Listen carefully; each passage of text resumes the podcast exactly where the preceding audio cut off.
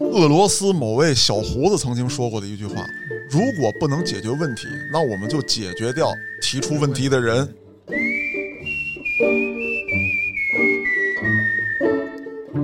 挺爷，你现在这水平已经奔着这个罗律师那方向去了。说失常发挥对方死刑，正常发挥对方跟对方律师一块儿进去，超常发挥敲锤那人进去。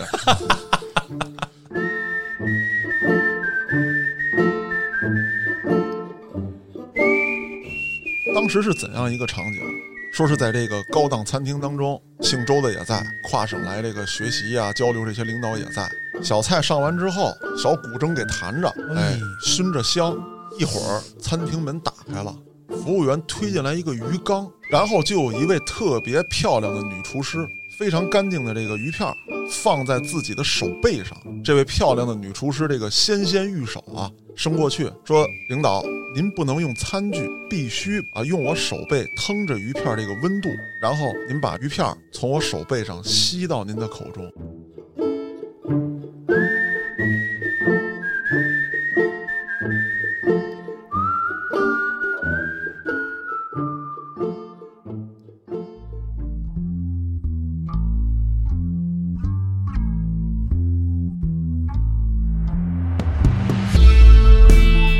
欢迎大家收听《后端案内人》。如果您有比较离奇的案件，愿意和我们分享，可以在微信公众号中搜索“后端组”，里面有小编的联系方式。您可以通过小编加入我们的微信群，欢迎您到群内与我们聊天互动。我是主播嘉哥。我是小黑黑，我是挺爷，先说说我啊今天我操录这节目好多事故啊！我操你还不知道的失误，啊刚才已经发生了很多起了。啊！这个挺爷一来我就不淡定了。我操，这期节目能不能顺畅的录下来？我心里没底啊，黑老师。嘉哥一直眼睛都不敢抬，你知道吧？他不想看到挺爷，看到挺爷他也无法自抑制拔住心中的感情。对我一看到挺爷就想起咱们祖国的一个地方哦，哪叫里蚌埠，绷不 住了是吧？哎，大哥，你看我这么开心吗？啊，不是，我特想知道你是他妈怎么从神农架跑回来的？送那儿去的人还没有一个能活着回来呢。不是，挺爷已经把那成功把神农架所有人的诉讼都给给都给解决了。哦，神农架没法院， 我神农架什么应该移有，应该有。移动法庭。嗯，挺爷，你现在这水平已经奔着这个罗律师那方向去了。嗯说失常发挥对方死刑，正常发挥对方跟对方律师一块儿进嗯去，超常发 挥敲锤那人进去。 说有一个这个旁听者那天也不知道自己怎么了，听了场案子，自己被判了三年我也看到这个段子了， 这是个段子。嗯啊！对，这挺爷得努力啊，就得奔着这个方向去，你得做到这一点。哎，尽量吧。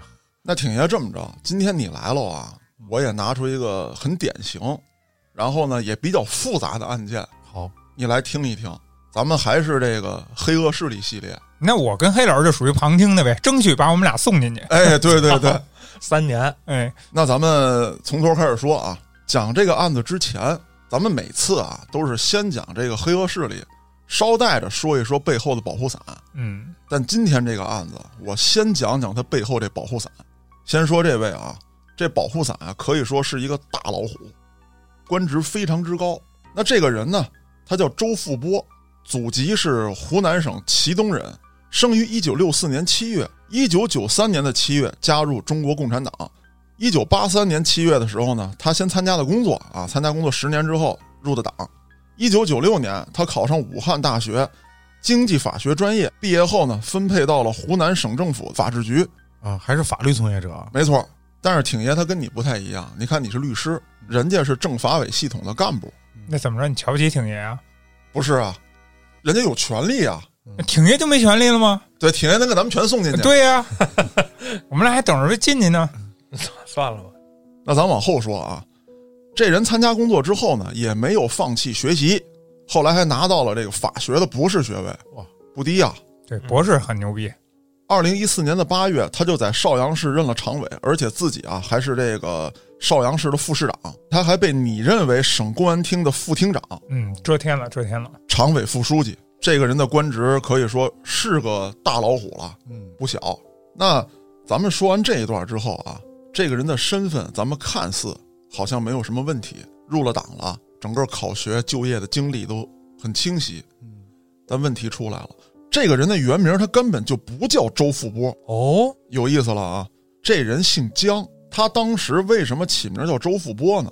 周富波确有其人，嗯，但是周富波呢是一个云南人的名字，就这个人是云南人。那他想起谁名儿就起谁名儿啊？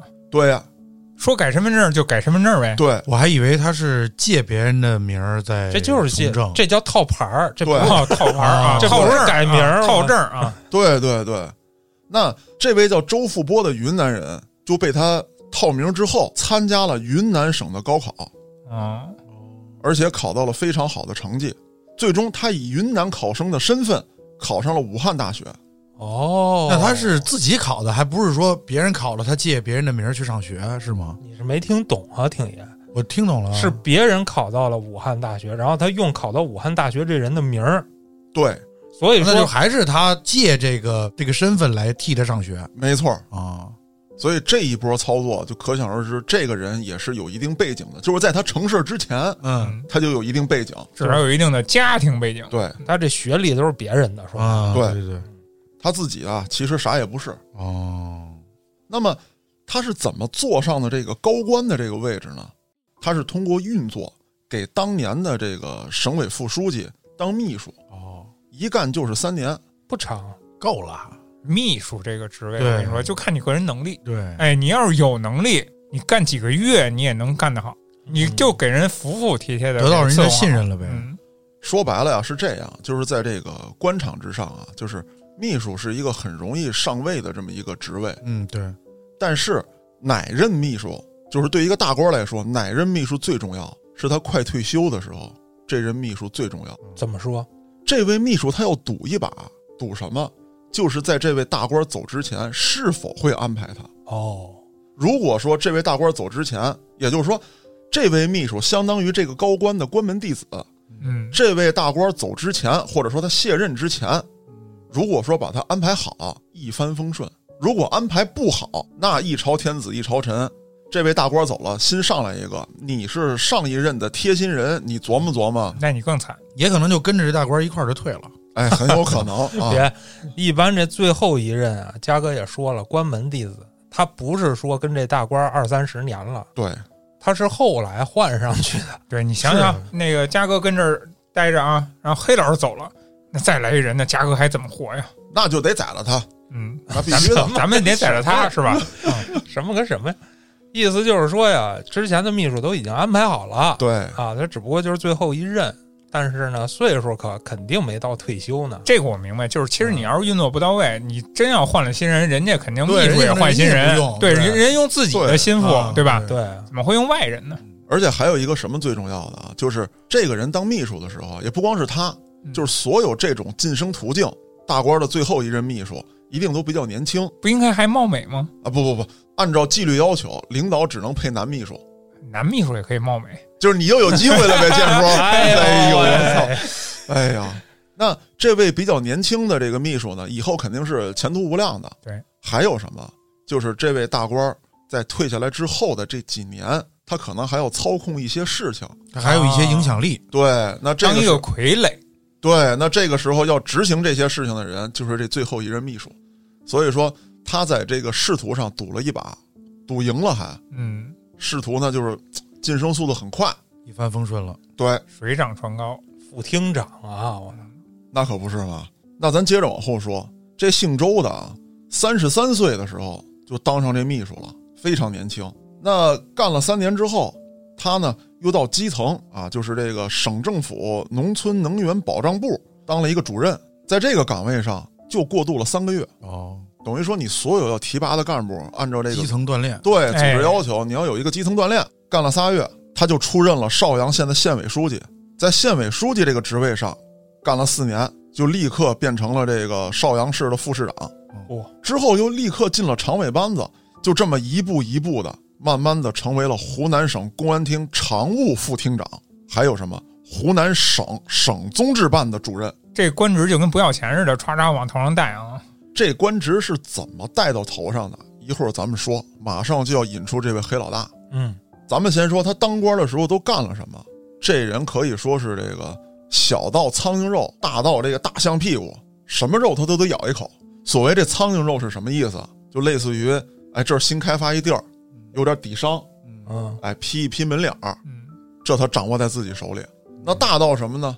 就类似于这个搞工程，基础建设，哎，楼盘、火车站、嗯，哦桥呵，差桥不多梁了。之类的什么的，各种东西都对有，桥梁、道路，嗯，当时他是怎么打击竞争对手的啊？就是他这些买卖也基本上都是他们家自己人在做。很有意思的一个事情啊，就是他套用别人的姓名，这个姓名最后就做成真的了。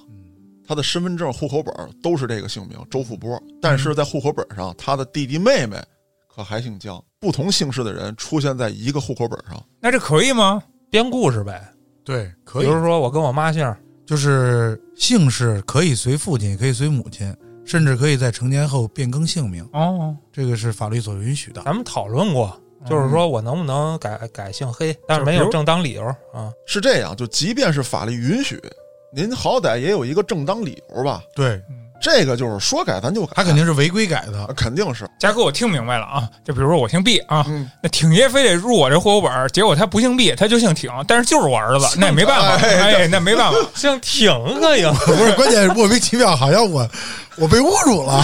，没没没办法，还是没办法的事儿啊。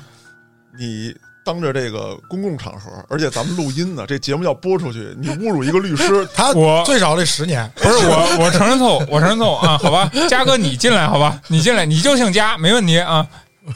我不会告诉你，你神农架，好吧？啊，言归正传啊，我就是想说，他本来是借名儿，咱们说的所谓的套牌儿，但是呢，他又为了自己变成真实的， 嗯，所以他可能通过违规的手段，把什么户口本啊、身份证全都改了。哎，但是呢，他又觉得可能弟弟妹妹啊，这这么多年，包括人家学籍啊、工作履历啊，改名儿又不太合适，嗯，所以可能就凑到一起了，哎，那他是不是就等于把那个人的身份完全拿过来用？完全给套用了。我觉得，这就是我要说的，一个新的周富波出现了，那原先那个真的周富波， 去哪儿了？对，怎么办？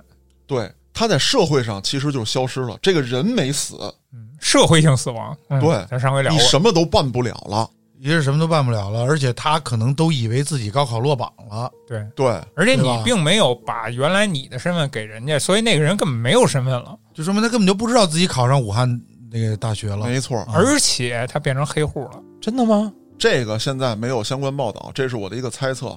但是如果说啊，你高考的时候肯定不光是要核实你的姓名、你的身份证号等等等等这些东西都是对要核实的。那么没错，这个号可是在全国唯一的。那么也就是说，原先的那个真的周富波，他被占用了之后，那以后所有东西都会被占用。而且他成冒名的了，对很有可能对那。很可怕呀！我就觉得有一天突然我身份就没了对，啊，我再也不能让你们叫我剑叔了。我操！不不不不不，叫还是是叫，但是你想办什么事儿，对可能就不好办了。对啊，办事儿的时候他们也不管我叫剑叔啊。不不不，我觉得你们想的也可能过于悲观了。嗯，我觉着他为什么非要挑一个云南呢？哦，还是这个人这块儿，可能他肯可定用特殊，对、嗯他特殊，比如说有某种交易，我说给哦他了另外一个身份，你像在八九十年代嗯，那个时候，就是互联网几乎没有，对，也没有联网，哦，可能你的身份在云南接着用。啊，我用你有可能身，份在湖南，我也用我的嗯，互不影响。你想那时候身份证还是那种纸质的呢，哎，还是挺也塑懂。封一压，对，啊谁会说，哎呦，这个你这身份证号和湖南的有一个是重重号的，很难去查。明对白了，以前看过有些案件，确实是这样的。你有时候你查不出来，它没有那种跨省的联网嗯对啊。以前的时候，就是那会儿九几年，咱们不是看很多报道，很多那个被冒名儿顶替上哦学的那种事儿，嗯，后来过了二十年才发现，嗯这是九几年啊、差不多，哦他应该你想八几年参加工作，九几年他更早，呃考试，他更早，对，对，那其实你这么想的话，其实更毁人啊！人家这一辈子默默的就他妈的莫名其妙的当然会了就所以那会被毁儿了打官司就最后，你说这个钱怎么来衡量，对吧？？你等于是改变命运了。不是对关键，那会儿人他都别说打官司，他根本没有发现自己被冒名了。对他不知道，他就没考上，那咱接着往下说啊嗯，这些都是咱们的猜测。对对对，我也没有找到关于这个真人的这个报道啊，啊。嗯，去趟云南， 算了公吧。司公司给钱吗？不，黑老师给嗯黑老师到时候人已经挂了， 对啊，这太久远了。那咱接着往下说啊，他是怎么打击竞争对手的？嗯，他妹妹呢包了一工程，而且他妹妹包这工程照样得孝敬大哥，嗯一次性就拿出了八百万人民币。说一下这个年代啊，是在两千零几年的时候，哎呦，一次性那这也是巨款了。当然是巨款了，是啊，我他妈跟那个北京能买多少套房了？这钱这一个项目是吧？一个项目。你现在也能买个一两套，没问题不是，。关键他们那会儿不知道在北京买房比他们干那工程更挣钱呀、 嘿，好，咱说回来啊，那收了八百万之后，周富波是怎么运作这个事儿的？活儿还没给他妹妹，给了，那怎么可能不给 呀？我以为这么狠的大哥了。不是他为什么给这么多的钱？刚开始呢，这个他妹妹跟周富波谈的时候，周富波是拒绝的，说因为这个工程已经有人在干了。哦，还挺正直，一开始哎不是那是那个给他干的那个也给钱了，也给钱了，生抢吗？这哎，就是要生抢，不好运作了，那意思就是，啊，那怎么换？人家已经中标了，对吧？人家是是有官方文件的哎，啊。挺爷你没办法，周富波有办法。你这不是都已经开始干活了吗？警察先过去给我查这个老板，还有你手底下这些工人，以及你的这些公司的员工、项目部的，挨个给我查。要想查，总会查出问题。哎，一查不要紧，这些手底下干活的，有带案底的，有跟老家什么偷窃、 打了架的，哦跑到这儿来了。这些人先给我关起来，哦，活儿别干了。就迫使你干不了了。，对，嗯，然后查你这老板，一查，好家伙，你也有案底。啊嘿，你还是别的省的一个大犯，重案要案。行了，我这回我既有功绩了，我还把这活儿给我妹妹揽下来了，办他，狠狠的办。哎呦啊，这干房地产的是这个黑恶势力高发呀！对，哎呦，我对咱们老沙身份有一些怀疑啊。你看沙老板最近就一直没露面儿。嗯，躲在自己的小别墅里。对对对，不是你说这话的时候有点酸呀，不要妄自猜测。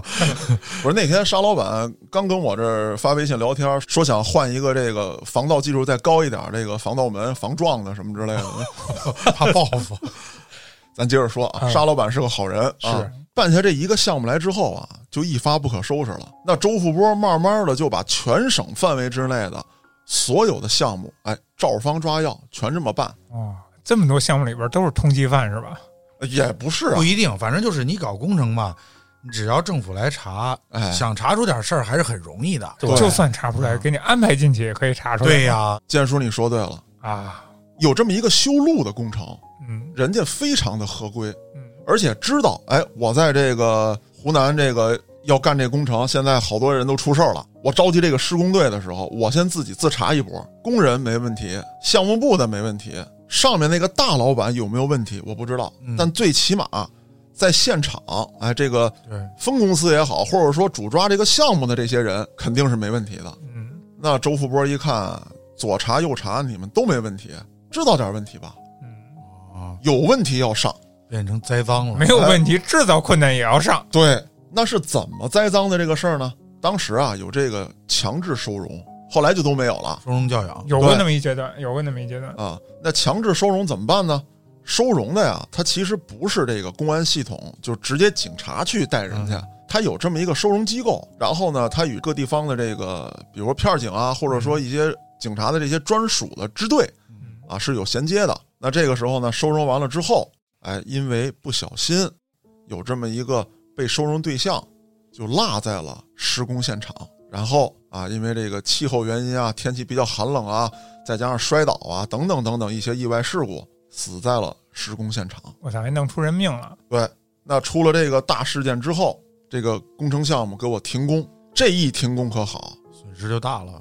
对啊，对你拖一天都是钱呀，这是故意落下一个，对，就是诚心的，找一个无关人员真让你狠死那儿。对，当时啊，就是有很多的这个流浪汉啊，他其实是你说智商有问题也好，还是说精神状态有问题也好，你也找不到他的亲人，嗯他自己也说不清自己是谁，是就是这些人。他没准儿就是故意找那么一个人塞进去的。对，而且这个周富波就本身就是学法律的， 对啊呀、他就懂没这错个。不是？他没准真没学，啊我学没学？他是人家法律系毕业的，他对多少他他懂一些这那个。不是别人考的吗？不是，就算是别人考的，他在这个位置上他上的学呀，做了这么多年，对他就算是个学渣，他也至少知道这东西怎么玩儿。哦，我刚明白过来，就是说这武汉大学是他自己上的，对，我还以为那博士什么的都是别人帮他上的，也是都到武汉了，那人可能压根儿就没来，哎，都不知道自己被录取了。对嗯这不是刚才咱们有一定的猜测跟分析嘛？嗯，啊，就说他他再是个废物，他最起码来讲，他在这个位置上做这么多年，他学这个专业这么多年，玩这点事儿不是问题。对有顾问呢，哎，就是对啊，而且肯定身边也有个秘书，也有个什么哎，智囊团之类的。没错，有人支招，对，而且这些事儿具体有人去办，他在外部的形象又是什么样呢？非常的霸气，经常就是咱们在影视剧当中看到的这个嗯公安系统的这个官员的样子。啊，跟黑老师那样吗？我操，你不要侮辱我那们是的匪帮，对，不要侮辱我们的公安干警 啊！黑老师也是有事儿派你去啊，这是他的做事风格啊是！你有事儿不是派安旭去吗？安旭他妈办事不力，是，咱们这事儿不都是这么搞砸的吗？对 对对啊！咱说回案子啊，一般情况下啊，就是比如说啊，在这个省内有什么大案的时候，他基本上都会亲自督办，而且一般情况下啊，这个级别的领导都是在指挥部进行指挥的，嗯他不是，他要去现场。啊，冲锋陷阵，对，而且当年的这个报纸上有很多的照片儿，现在肯定是要下架的啊，啊都是这样，人一出事儿必须得咔咔全砍了。哎，我在网上呢，还是真的搜到了一些照片儿，嗯大家有兴趣的话呢，也可以到网上搜一搜。但是形形容一下长啥样啊？先不说长什么样啊，这个人呢，其实其貌不扬，也没有说这个亭亭玉立，那或也者算五官端正了啊哎，对，，我说他这个形象是什么意思啊？嗯嗯就是穿着这个白汗衫儿嗯。啊，高官嘛，正派形不是象。是吧官员啊，一般他们正常的那种照片都是一些白汗衫，然后啊正经背景的那种。对哎，他是怎么样啊？就是我说这白汗衫是什么意思？在警察系统里面，就穿白汗衫的，嗯这都是大领导了。哎，对对哎对，警服的那都得下一级，那是白警服的，不是白汗 衫，我操！不是不是白以为警服？你说这老头儿乐呢， 不是，我得纠正一下，真不是白警服。啊一般政府官员呢都是白汗衫这样的，他不会穿什么西装什么的，真是白汗人衫家为本主。身也是公安厅副厅长，他出现场的时候是穿着警服去的。哎，我要讲的重点是什么？就是咱们没见过这个级别的这个官员，出现场一个时候出现场，再一个他不可能枪了炮了，咣咣的别一身，哦， 不可能嗯他别一身，啊！ 带着这个钢盔，然后啊拿着爆话机，这别着盒子炮啊，啊！二营长不是不那个， 你大哥看不元朝了，开始。没有没有，他主要是说那意大利 炮呢， 对对对对对，八十多个手雷，人家应该是五四志士吧？呃我也不知道，他也不能给我看 呀，是不是？哎，不过当时是湖南是吧？那对个地方有这么乱吗？不是说他有多可啊乱，能是为了震慑。就是说他这个人啊，跟我一个毛病，啊、比较爱装逼。哦，那我就懂了，你这么说我就懂了。嗯这个新闻报道咔咔一拍，一看，我天哪，我们这个啊，这个铁血厅长嗯哦，是不是维护着我们这个老百姓的这人身安全嗯，嗯，啊？咱们是最安全的省，最安全的城市，人物形象塑造起来了。哎，就是这样一种感觉。那么他在做报告的时候啊，也是那种霸气外露的。嗯，咱们一般情况下看这个电视新闻当中，你为什么要笑？对，黑老师你乐什啊你为么？什么开心？我是想别着八十多个手雷做报 告，我下边肯定掌声热烈啊！应该是挺热烈追的。你，不鼓掌的。嗯他是这样，黑老师，就是他没有别八十多个手雷，他就是带着二营长跟意大利炮去的。啊，别八十多个手雷，那应该是嘉哥做高做报告的时候。他是这样，就是这些领导呢，人家还是要讲一定的这个身份啊、素质啊。嗯，就即便是批评人，到他这个级别，也不可能拍桌子瞪眼睛。对嗯对，委婉一点，哎，举起一个手雷， 够委婉，够委婉。他是什么呢？就是在这个大会上，公安系统的大会嘛，嗯，拍桌子、摔杯子、骂大街，而且义正言辞的骂。有点没素质哈。他不是没素质，就是这种东西啊，就是一旦老百姓你去看的话，就是你不了解他内幕的话，只觉得真性哦情。哎，真性情。嗯，很接地气对，说你们一个个拿着老百姓的钱，穿着这身皮，嗯，呃、啊干不好这些事儿，全他妈给我滚蛋！哎，哦你看老百姓的热很血亲都民，燃觉了。嗯得啊，那咱说说他这钱是怎么来的？你想啊，他在当大官之前，他的弟弟妹妹们也不可能手里有很多大的项目，他也吃不到很多钱，怎么办？我刚才提到了，有一位黑老大，专门有银主了。跟那个黑恶势力勾结了，对，而且这个案子它很特殊在哪儿？原来咱们讲的很多案子是黑恶势力发展到一定阶段之后，他去腐蚀这个领导干部，对，然后寻求保护。嗯，那咱说这个幕后黑老大是谁？他叫文烈红，一九六九年十二月出生于湖南长沙市。他在家呢排行老三，人称啊是文三伢子，啥玩意儿？伢子就是湖三伢子，哎，对对对，就是湖南湖南人的话，湖嗯南话、哦啊。后来混迹黑道之后，人送外号文三爷，成爷了，哎，不一样了，家也别介，别这么 叫，挺爷反正是哎，挺爷是爷哎，呀，对对对， 定死了，我就等你们叫我跟黑老师最多也就是个叔啊，这是爷对，不是你们要这么论，我都小成什么辈儿了？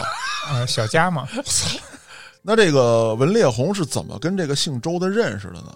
文烈红啊，咱都知道啊，这黑社会啊，他一定得老三样嘛。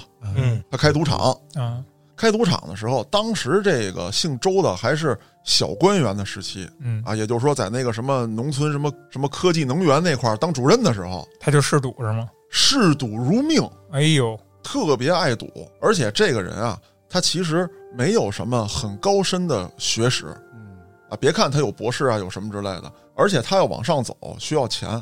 再有一个，就是刚才我提到了啊，他又是什么哎政法毕业的，又后来又弄到博士什么之类的。说白了吧，就是在当初啊，很多这个政府高官都有很高的学历，至少是研究生以上，比如说硕士啊什么之类的。为什么呀？他们有这个内部的学校啊，党校，啊，类似于这种。哎，黑老师也是，为 嗯什么黑老师党校毕业 的，啊？黑老师也是高学历，哎呦，发展大大的，不不不，没没到博士，中共北京别着急，以后会到是的吧。市委党校，等你能吃这块肉的时候，你就到那位置了。你嗯别闹，当然，咱们说啊，这个不能去把党校看得那么低，对，只是说他这样的官员在当时那个社会背景之下，这个学历在党校里面是可以运作的，哎，还是有手段。对他能找到漏洞，包括能腐蚀一些这个其他管这块的官员。当年的党校那也不是说普通老百姓你想学就能去上就能去学的啊啊，对你那首先你得有这个位置在这儿，你得有这身份，对，那是一个非常重要的晋升途径，是给你镀金的一个地方。对，那咱说回来，他这个业务能力可能并不是很强，要走人际关系这一条路往上爬的话呢，就需要钱。那怎么办？在这个契机上，他跟文烈红认识了。还是金主啊？我养你啊！对，好啊， 你俩说反了吧？那你去上班吧。先开始呢，是我给你钱耍，你玩儿嗯，啊，没钱从我这儿拿。这就属于套近乎。对，一套两套，到年底了，这文烈红一算，说老周啊，你看你在我这儿这一年百八十万也扔出去了，这没少赌啊，嗯，是你赢的钱，你照样拿走，那是你的，我不要了。你输的这些算我的，你管我借的，你别着急还。嘿，有的是机会，嗯，哎，在这个阶段是属于我关照你，那以后、那是吧？那就是你关照我的时候，我就不说了。其实他也是在赌，对，嗯，因为这人行不行，以后机遇好不好，其实也说不准。但是，是你就从这黑社会的角度来说啊，他不定培养了多少这样的人，嗯，谁能出来了那是谁。可能也不会太多吧，毕竟说到这种赌场里赌的仕途啊的对人，我觉得可能也不是对，说大把大把。那咱逮着机会，我就培养几个，对吧？没错也算一种投资，对，就跟《无间道》里边安插的警方的卧底多了，对他也不他是一赌个。哪个最后能当警司？对，最后还是长得好看那个当上了。嗨，那不是电影吗？这个文烈红其实是有一个养鱼计划的，但是啊，这个姓周的一定是这个养鱼计划里面的一个种子选手，他是压这个姓周的，以后一定能做成高官。为什么？在他玩牌这过程当中，俩人一来二去的不是熟了吗？喝酒吃饭，他就把姓周的这个整个仕途干过的这些事儿套了个差不多，知道他原来给大领导当过秘书，现在这个阶段就说到下面这个基层基工层锻作，炼，嗯，哎，肯定是锻炼完了要上去的，就是一过程。那就是趁着他下边工作的这个期间给他腐蚀了呗。没错。而且年底这俩人聊天的时候啊，这个文烈红啊还以兄弟的身份，或者说是我在社会上经验比较丰富，我点拨点拨你，还给你支支招，哎，说你要想上去啊，也到日子口了，该走动走动，哎走动的时候啊，不要小气。哎，你三天两头的给点那个破玩意儿，你不如一笔你就给一个让领导能动心的。哦，哦，那对他来说，这人对他的扶持还相当大呀，那可不是嘛。当时一觉得，哎呦，遇到好兄弟了，对，起了非常大的作用。没错儿。而且缺钱怎么办？缺钱给钱，哎，老周，你张嘴，只要说我这边能办到的，绝不眨眼。对，你看，缺钱给钱，缺招支招，嗯是这哪是骑虎难下呀？这是骑恐龙身上啊了。没错儿，而且这文烈红这事儿啊，还特别会办。怎么办？说老周，你别出面，哎，这事儿我来给你办，你只要给领导打个电话就行。给领导打完电话，说您在家呢吗？啊，我去看看您去。这边文烈红派人派车，东西送到，特别守规矩，特年轻一小伙子，说话也客气。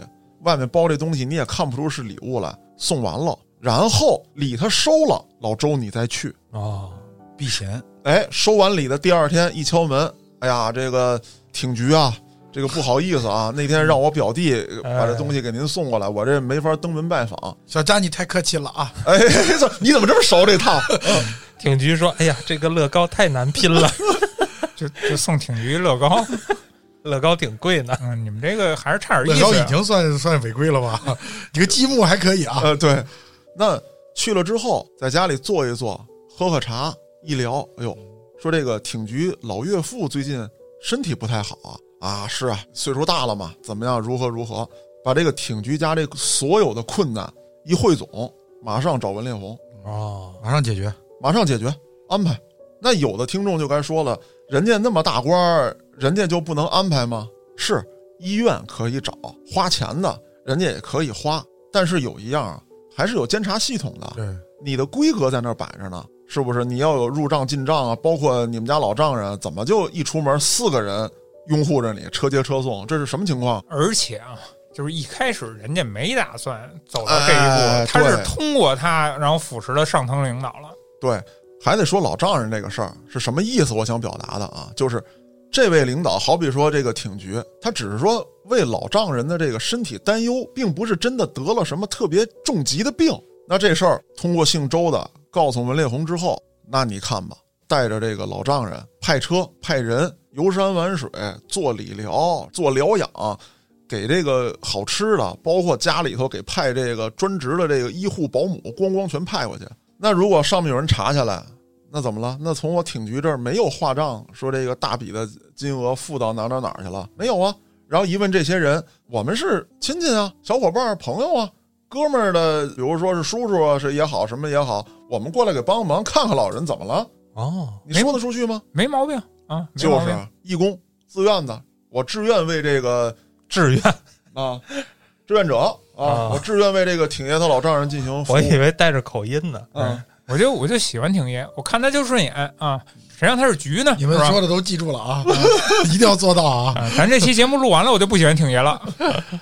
反正就是这么一步一步的吧，哎，贿赂这些领导干部，而且不光简简单单的说我用钱生砸你，我给你解决家里所有的事儿。就比亲儿子还亲。对，咱再说回来，这姓周的是干秘书出身的，他可能在别的专业上面这个业务能力不强，嗯，在这方面，伺候主子，哎，那是一把好手，那真是而且我觉得那个年代应该查的也不是特别严，，对，这是一方面。啊而且呢，后边为什么这么顺，是因为头天他礼收了，没错儿，后边你给什么都是顺的。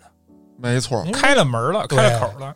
这东西呢，就是一顺百顺。我把一个领导拿下来了，那么有这位领导做担保，其他人也敢收我的东西。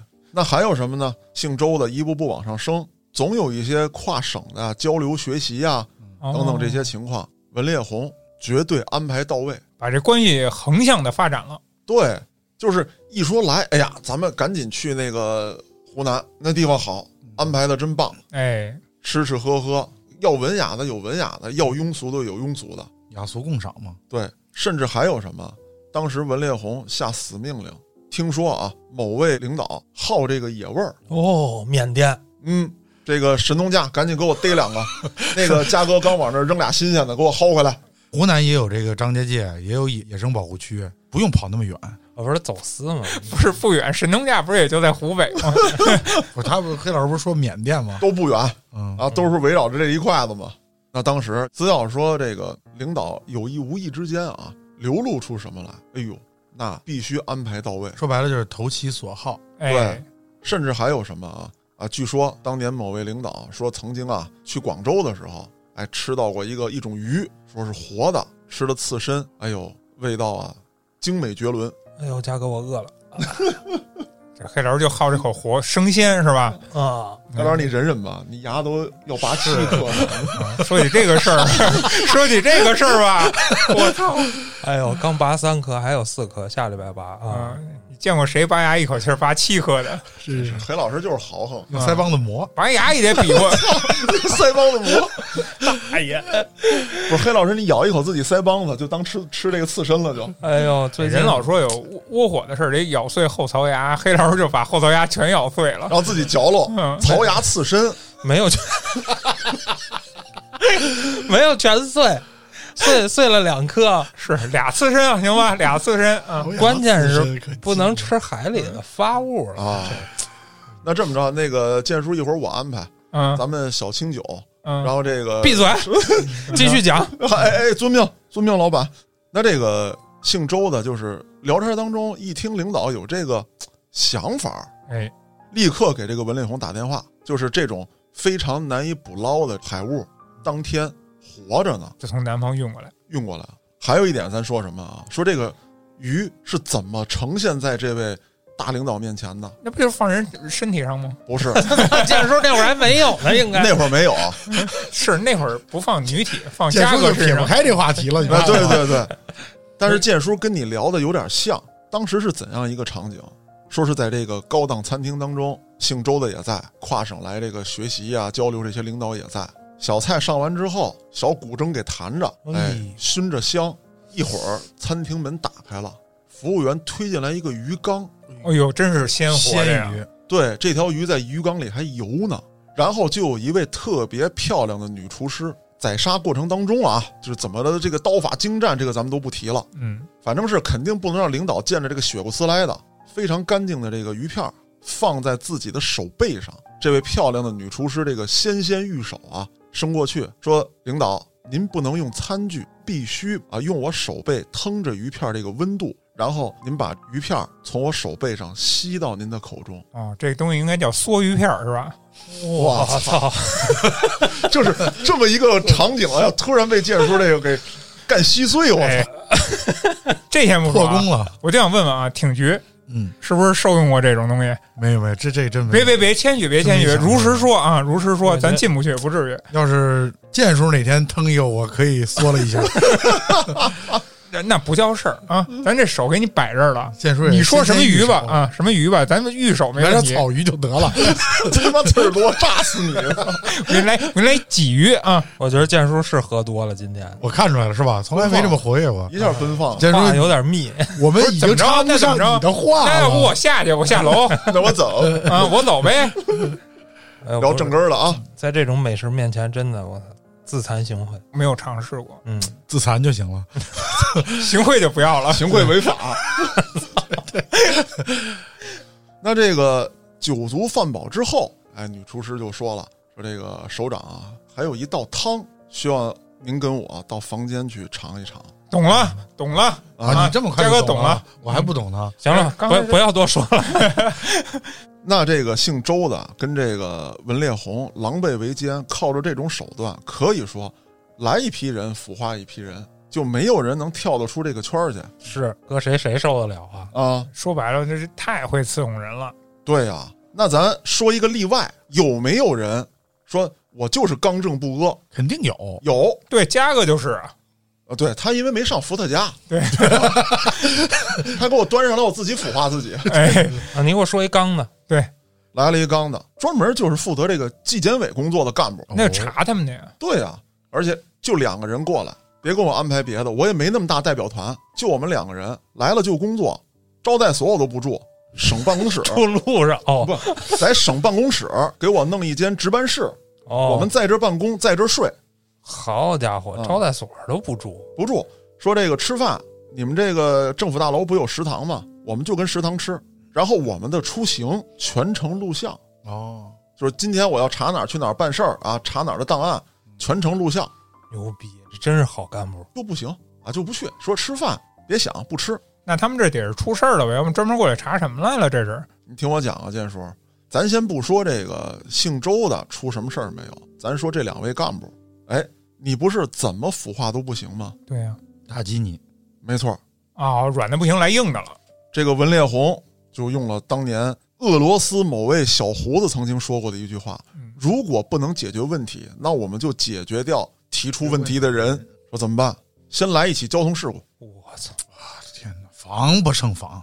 哐叽，大卡车就给怼上了。这个咱们在电影里经常看到这种桥段。对他还是交通事故而已。这你确实说不清楚啊，你就是一事故，对啊有，人背锅就完了呗。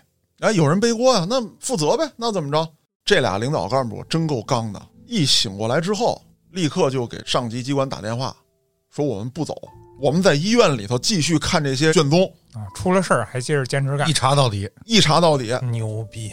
然后文烈红跟这个姓周的就想出了一条毒计。本来啊，这个文烈红就想说，干脆我派几个手底下比较生性的小伙子，补刀去，哎，我去补刀给他那们俩啊就做直了就直完接了。犯罪了，开始。，啊对，从行贿就开始了。那这个姓周的当时想的这个办法，确实比文烈红要高一档。他说：“不要这样，你干掉了两个纪检委的干部，可能还会再来，事情只会闹大。嗯，而且太明显了”，没错儿。那么我们怎么办？我们就要让所有人都不相信这两个人。哦，栽赃他们。对，那这样的话，这个事儿才能解决，而且采取的手段也极其简单，就是这不有那个漂亮的小护士吗？啊，医院里头有的，逼迫他，在威逼利诱他，一点点的接近这个领导干部。好比说吧，这事儿是我跟黑老师，我们俩就是那俩干部，躺着呢。躺着呢，嗯我们俩都知道，咱俩是被害的啊嗯。现在咱俩怀着对党的忠诚，而且咱俩个人也有气啊，被你嗯，弄成这样，一定要干你。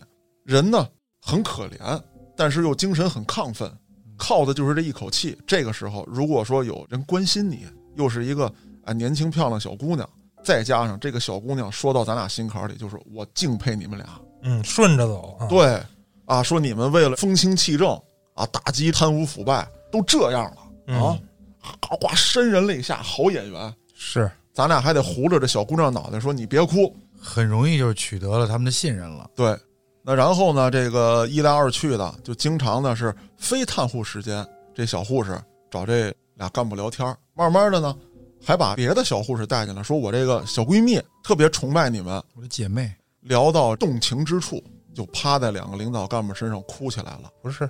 这有点不吉利吧？这个啊，就大概那意思吧，啊啊就是啊，就说着说着，姑娘自己这个感觉来了啊，啊说你们就这样了，人家是怎么着敬佩的那啊，种对，敬佩，也不能说趴吧，就是抱着对，就哭了，那然你后也不雅了呀。哎，然后嘞。就是为了营造这种对他们说故意陷害他们，对，然后就在这个节骨眼儿上，记者都来了，哎，一推门，记者捧着花儿，举着摄像机进来了。就是你搁谁说他看不出来这是安排好的呀？对呀、那有什么用啊？你们俩干嘛呢？对医生护士这个服务项目里面有搂搂抱抱吗？读报纸的人一看，这俩人就完全毁了。嗯，对，就说你们来泡妞来了，不好好办案。对啊，不是画面摆在那儿呢，然后记者再添油加醋一写，那你说这这是什么玩意儿？对啊，那组织上不处理你怎么着啊？那没办法，我没没有没有别的选择。对。那么更加阴险的是什么？这两个人他不是出这个交通事故了吗？对。那么他身上的很多这个东西，比如证件呀、银行卡呀，啊，哎，就不能随时进行保管了。啊，再给你存点钱进去。对了，哦，反正各种方式就是污蔑你呗。说白你就说不清了，最起码来讲，你得回去先把你自己问题交代交代吧。你交代这个问题的过程当中，那人家姓周的跟这文烈红，人家就轻松了。你们现在都泥菩萨过河了，还有功夫管我们，对不对？就这样，这两个刚正不阿的纪检委干部被扣了一脑袋屎盆子，身负重伤就撤回去了。太惨了，那有这一遭之后，这两个人更加疯狂。这个时候，咱们说，慢慢的，姓周的已经到了执掌大权的时代，开始肆无忌惮了。没有什么竞争对手。与此同时呢，跟他搭班子的这位厅长啊，还有这个市委的一些领导，其实已经都被他腐蚀了，都是他的人。表面上看，咱们刚才说了，说这姓周的霸气外露啊，一到办案的时候，自己这个全副武装开赴现场，一到开大会拍着桌子骂大街。其实，在背地里面，慢慢的他已经被文烈红完全控制住了。到什么程度？就是我他妈给你打电话，你现在就给我到场。那没办法呀，把柄全在他手里。没错儿，还有什么？就是姓周的当了高官之后，这个嗜赌成性这个毛病对根本就没改。那其实一开始他就已经抓住他赌博这个把柄了。没错儿，最早他就知道你有弱点在我手里边儿，我不怕我给你花钱。没错儿，而而且这么多年下来，其实他肯定会越来越厉害。对他也在一步一步的啊。咱说一个不太恰当，但是说形容起来大家更容易懂的这个词儿，就是说这个文烈红一直在 PUA 这个姓周的哦，啊，对，培养你这儿，一直在控制着你，就是你呀，就是我一条狗，我让你咬谁，你就得给我咬谁啊！包括这个文烈红在这个地面上办的一些臭不要脸的事情，啊，违法的事情，甚至说两个帮派之间打架，就把那帮派人给我抓起来，我们这人原地释放。这跟那扫黑风暴什么都是一个路子对，啊！你看那市长保护伞嘛。怂的我，嗯，完全被控制住了。啊就差给你埋了嘛。那你说这个姓周的跟文烈红产生没产生过正面冲突？有过，姓周的也想过，说我干脆我做掉文烈红，我以各种办法干掉他。那哎对他来说也不容易啊。太难了。为什么？他突然发现，他周围的人都是文烈红的人。对啊呀、他现在自己也有秘书了，他的秘书是文烈红的人，跟他一起搭班子的这些领导是文烈红的人，他自己无非就是最衰的、最像狗的那个。傀儡之一，对，这搁以前帝王那个时代，其实就是一傀儡政权嘛，对吧？差不多。嗯啊，被那个大臣一手扶持上位，然后结果发现权力都被人家掌控着。啊，没错。那么有一天，姓周的就琢磨，我要拉起一支自己的队伍。他呢就扶持了几个警员，说：“哎，咱们现在要办一个大案啊，咱们当地这个黑恶势力啊，这文烈红干过什么什么什么，罪行满满，咱们办掉他。”啊，说现在我单独找你，是为什么？你知道吗？保密，对，这个消息不能泄露，而且这个姓周的找的这个人，也确实找对路子了。假设说他真的要办掉黑恶势力的话，那这个人一定是位猛将。哟，有姓儿了，那说嗯明这人连他都给办了吧？听我慢慢往后讲。哦，这个人姓张，刚开始的时候呢，啊，也是从这个部队退下来的。一退下来呢，就到了刑警队，办事雷厉风行，业务能力非常强。但是呢，他不懂得人情世故，呃，又或者说呢，那会儿太年轻，不懂得呀，把自己的一些功劳上交给领导。一开大会，他就说我自己如何如何勇猛啊，我这业务能力多强，就没说在什么领导的正确指导下啊，就就没说这个。没觉悟，对，这哎跟嘉哥比差点意思了。是是我马屁拍得好啊。那之后呢，他就受到排挤。当初那位老领导啊，不在乎这个啊，就觉得你是个干将啊，你就是干那个的，必须把这个职位给你啊，你这个治安这一块的你没有问题。还是个东北的领不导。是吧不不，这个我这是错的啊，这个咱们要分清角色啊。至少在这个领导的这个认同下，他就没被淘汰出去、啊。，对，那当时这个张警官在干得风生水起的时候啊，他有一个队长，哦啊哎，很支持他。这位队长呢，年龄比较大了，也不想着说我这个升官发财，我就觉得你是位干将，你就放心大胆的放手给我去干，只要不违法违纪，出事儿我给你担着。那后来这位老队长退休之后，新来的队长那也是急功近利的，我要往上升啊！嗯，你小子天天把这功劳揽在自己手里头，那我的功绩怎么办呀？对呀、那你滚蛋吧！啊，你给我到派出所、社区这儿当民警，给我处理一下张大爷抽李大妈一嘴巴这事儿去。啊，成为了边缘人，哎，那这个姓周的翻阅档案之后，就找到了这个人，把他单独叫过来。那这人也觉得，哎呀，我这干到现在四十岁上下，大家都往上走呢，我又不是没能力，我又不是没资本啊，我又不是没干出过漂亮成绩来，缺的就是机会啊。如今厅级领导终于有伯乐了，啊，单独找我，那只要这个事儿我办成了，那绝对的火箭腾我就得上去。是当时这姓周的找这个张警官谈完之后啊，张警官这个骑着自行车回家的路上，按他自己回忆说，当时都有点飘了，觉得机会终于来了，马上就要放手干一场。姓周的也给张警官配了几个副手，也跟张警官这种背景差不多，哦，郁郁不得志，业务能力比较强，但是不能再配人了。再配人，他也不知道这些公安系统的里面有谁是他对立面的，有谁已经被文烈红哎拉拢过来了、腐化了，怎么办呢？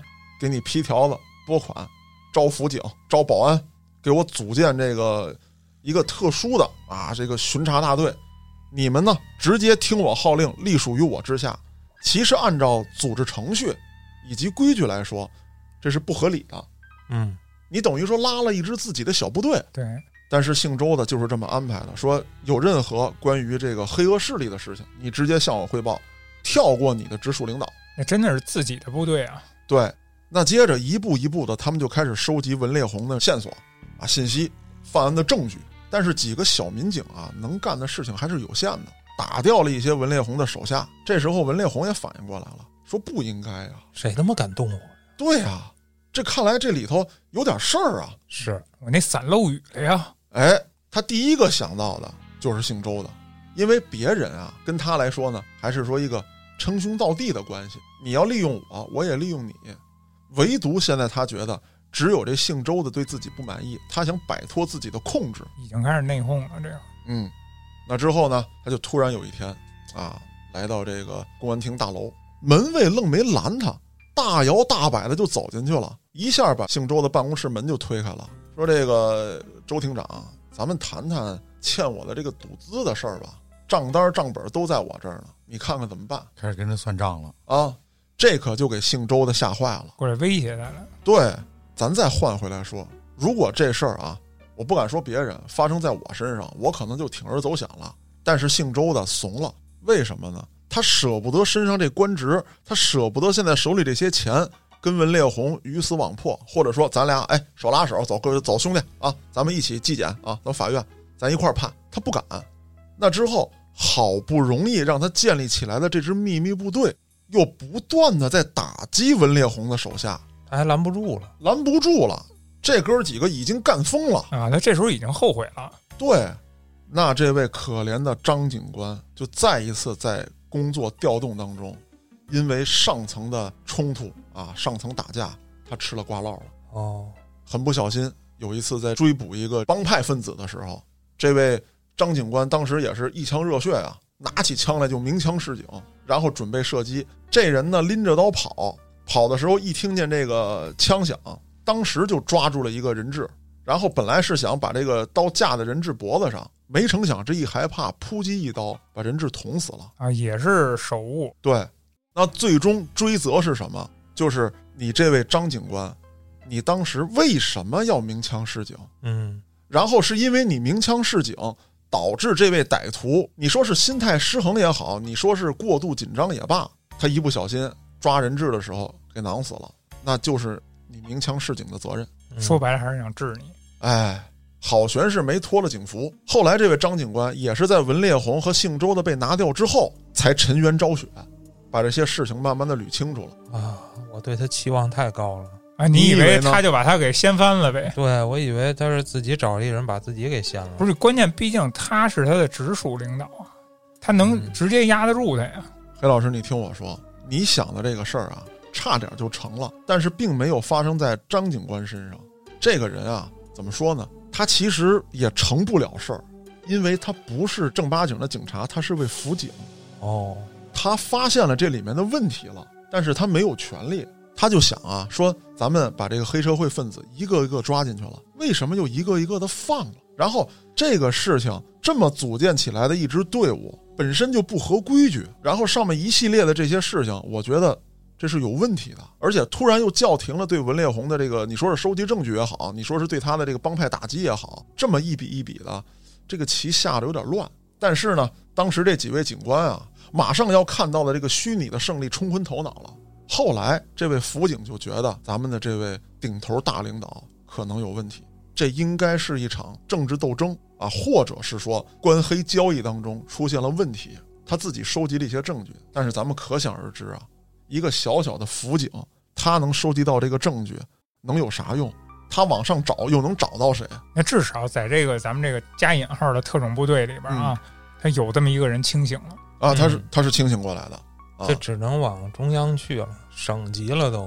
对啊，他这说白了，你等于他就只能说什么上访啊之类，走这种途径了，那都得是对，而且这个人很聪明，他在收集到全部有力证据之前，他是不会上访的，啊，而且他也不会说让人家发现，哎，我在收集这件事，先查，反正对我能收集到的证据，我先收集，自己收集这个证据，整理案情，然后自己做分析，然后自己制定下一步的计划，很难很累啊！一个小小的辅警，咱们说都不是正式编制的，对，那他为什么有这份坚持呢？我觉得可能还是他对正义的一个信念吧。嗯，咱们有的时候真的不要低估普通人信念的力量。尤其是你在那个行业之中的话，你会相信有些东西的。对，辅警收集的这些证据，最后干嘛使了？咱们先放下，顺着案子，咱们接着说。这个文烈红跟姓周的这一轮较劲之后啊，姓周的没得着便宜，那这事儿就有意思了。如果这狗要咬人啊，或者说它跟主人龇牙，让主人一顿暴啐之后，那狗只会更怂。那自此之后，文烈红更加的没有顾忌，进出这个市政府啊，包括进出这公安厅啊，就跟走自己家后院似的。太嚣张了啊！嚣张跋扈到一定程度了。你想，老大要这样，他手底下人得什么样？手底下人得加个“更”字儿。那这个城市就没法要了呀。那你说这这么一大堆人无为非作歹的，是不是？嗯，嗯，哥谭市，哎，对，那肯定就乱起来了。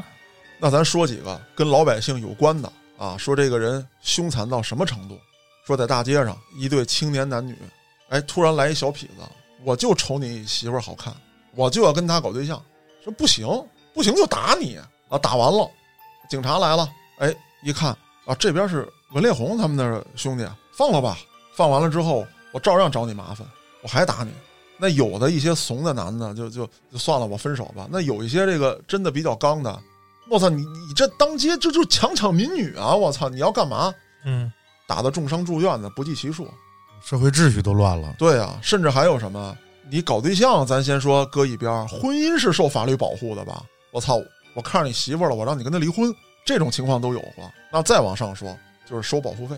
当时的大市场啊，已经全都被这个文烈红控制住了，一堆底层小弟，文烈红也不给他们开钱，就天天窝在一些什么网吧呀、台球厅啊、蹦厅啊，就是有事儿，底层的这个大哥啊，哎，走，你们几个别他妈玩了，今天跟我出工干活，干完活之后，管一碗拉面，一人一百块钱，一人一盒烟，啊嗯，就是这样。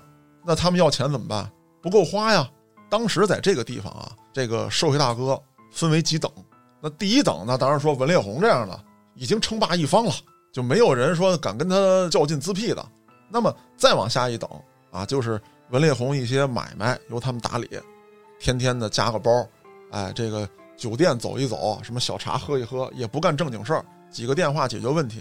经理人，哎，对对对，那再往下呢，就是这些所谓的经理人手底下这些助理，具体的事儿他们要安排，啊，基本上白天也是下午才醒，醒了之后，夸夸夸局一约，今天约这个，明天约那个啊，这晚上三场，这个后天四场，夸夸夸人际关系一打，那么最底层的闲散人员的大哥们也没有什么钱，就是上头一个月给你多少多少钱，你就是给我办这事儿的啊，或者说有了事儿你才有钱。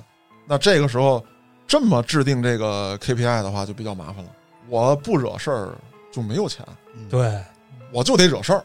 嗯再往下底层那些小弟，天天加一小包啊，这包里头一盒中华，一盒红河，平时自己抽红河，见着人吹牛逼的时候抽中华，然后包里还有一个卡簧啊，就是一个弹簧刀，没事拿出来比划比划，他妈的给你们挨个放血，就这个操性的。嗯，那这些人呢，平时缺钱怎么办呢？啊，学人收保护费。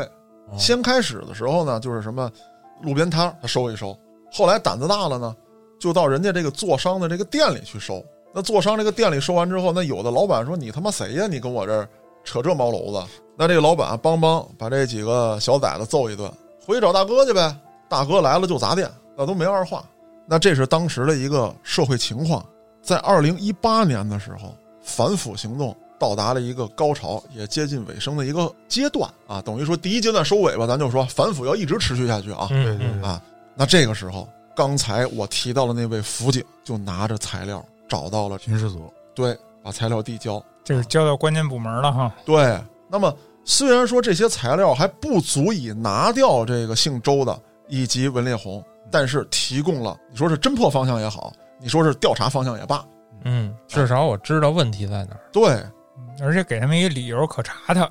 没错。那么在调查组的努力之下，以及像这位辅警有无数像这位辅警一样的人提供证据、提供线索，把这个大老虎给打掉了，把文烈红也拿掉了。文烈红被判了之后，哎，还不死心，想他妈越狱。我操，嚯，可以啊！他越狱的手段也很有意思，纹身，哎，不是，他还没那个智慧 啊，我天哪，Prison Break 嘛，啊，对，他还是想靠腐化。啊，腐化这个监狱部门的领导，哎，说大哥，我想吃包子，嗨，说我呀有几天就放出去，你信我，大哥，一个包子十万，出去我就给你。当然说了，你这你要跟我说，你他妈进来之前你丫喝了吧？ 哎呀，我也刚开始想 的，是应该问人家喝了吧？但是啊，他挨个试啊，总有人信。那第一次给想办法带个肉包子，第二次说我想给家里写封信，哦，我想要个笔跟纸，还是循序渐进啊？对，说哎，这个笔十万，这张纸三十万，你给我拿来，我都给你，你这边记着账啊，我给你摁手印儿啊，出去之后我全都给你。他其实就是一步一步为了自己最后越狱那个目的，对在不断的试探。啊，对，但是你想，一包子十万，我操，真有人信，问题是这样啊，你凭空说确实没有人信，还真给了。你听我慢慢说，建叔啊，第一。大家都知道这个文烈红这个人在当地很有名，很有名，钱是很势力有大钱，势力大。嗯再有什么说，现在我给不了你十万，我总有几个还让我信得过的小弟。嗯这些小弟在文烈红正式被宣判之前，肯定也是觉得自己大哥有一天还能出来。大哥现在让我办什么事儿，我还得办，万八千的不叫事儿啊，随时拿随时用啊，往这个给他包的人手里塞一塞，预付款行吗？哦，先给一点儿，我让你能看见钱，怎么也比那包子贵，反正我一万块钱一包子，你就说后来欠我那九万你不给我了，对，那我这也行啊，是对不对？净赚 是净赚九万九千八，不是，是关键是第二天他送至少得送一屉啊，嗯，要搁我就是拿一屉来你家吃，嗯，你不吃都不行，你不吃吃就行打死你啊！对，你们太狠什么了，人呀、你你们？怕他出去把你打死吗？那最后呢，终于也是腐化了一位这个辅警。你看，同样是辅警，有一个就知道收集证据干你啊，有一个就被腐化了。那这位辅警呢，还协助他骗到了钥匙，协助他逃跑。这文烈红呢，还逃跑成功了，啊真跑，真跑出去了真跑出去了。所以说，咱们在录这期节目的时候啊，当然大家别害怕，后来被抓回去了。啊！吓死我了， 上期就说了一个在逃的了是吗？啊，我们其实都不害怕，主要是挺局不一样，他容易被腐化呀。 哎，不是建叔，你刚才也跟我一样说要塞人家包子吃来着。 啊没有没有，我主要还想打死人家主？要只看见眼前的利益了，挺局看得长远啊，长远。那这人跑了之后啊，其实没过五十个小时就又被逮回来了，啊，已经是这个疯狗一般，穷途末路。那还加一条罪啊，脱逃罪啊！对啊，那最终文烈红这个一百多人的黑社会组织被彻底拿下了啊，包括这位姓周的也被法办了。现在呢，案件还在判决当中，基本上说可以定性了，从无期的到三五年的全都有。那今天讲这个案子呢，我呢就没再着重讲这个打打杀杀、脑瓜子、消放屁这一块儿。嗯，主要讲了一个类似于这个官场斗啊，或者说这个贪官养成计划的哎这么一个内容，也是极具特点的一种黑社会形成的方式。很典型。嗯对，受益匪浅。我操，你要干嘛？你别激动， 我就是说呀，又了解了很多黑恶势力的犯罪情况。那关于文烈红这个人啊，其实他的背景故事还有很多，包括他的这个童年成长历程啊，啊也都是这个非常他妈血腥变态的。看来咱们还有机会。咱们有机会的时候呢，再单独聊一聊这个文烈红他的这个从打家劫舍开始。那是另一个角度的对，哎啊这个故事了，是吧？啊，那今天咱们先聊到这儿，我是主播嘉哥，咱们下期再见，